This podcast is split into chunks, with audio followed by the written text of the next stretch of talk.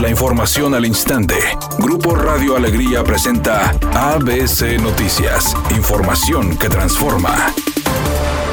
Tu licencia para conducir de Nuevo León a un clic. Descarga la app ICVNL y llévala en tu celular. Presenta.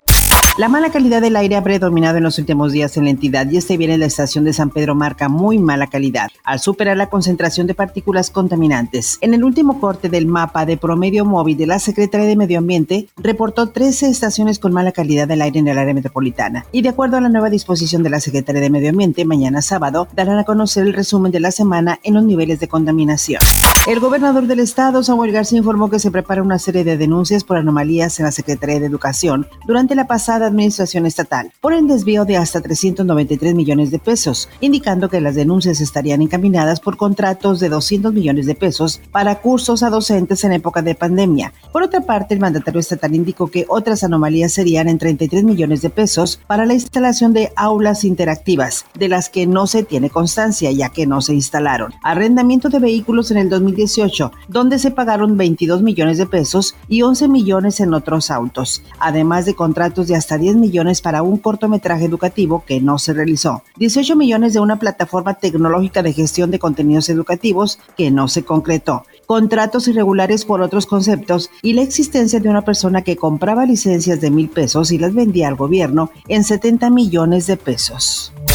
El subsecretario de Salud, Hugo López Gatel, informó que en México hay actualmente entre 25 y 30 casos sospechosos de hepatitis aguda infantil de origen desconocido. Confirmó que hace dos días falleció en la Ciudad de México por esta enfermedad un menor de 16 años originario de Hidalgo. López Gatel indicó que el sector salud está monitoreando los casos sospechosos de hepatitis aguda infantil. Tan solo en Nuevo León hay cuatro casos y en la Ciudad de México cuatro casos.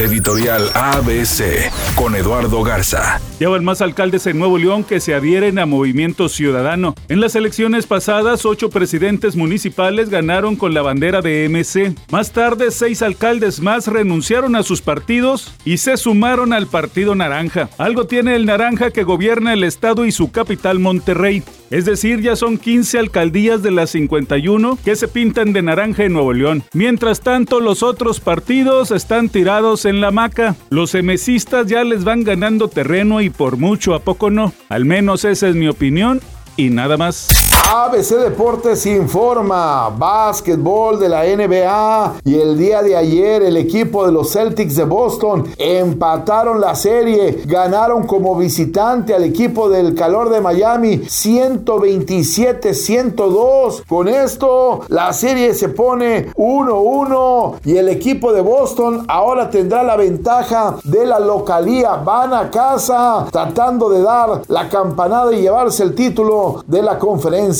del Este. Doña Silvia Pinal no volverá a los escenarios teatrales, así lo dijo su hijo Luis Enrique, pues están preocupados por su salud. Dijo que si le concedieron a su mamá la oportunidad de volver al teatro en la obra Caperucita, ¿qué onda con tu abuelita? Es porque la señora estaba deprimida y anhelaba volver a sentir el cariño del público a través de los aplausos. Es un día con escasa nubosidad. Se espera una temperatura máxima de 40 grados, una mínima de 30. Para mañana sábado se pronostica un día con escasa nubosidad. Una temperatura máxima de 40 grados, una mínima de 24. La actual en el centro de Monterrey, 40 grados. ABC Noticias. Información que transforma.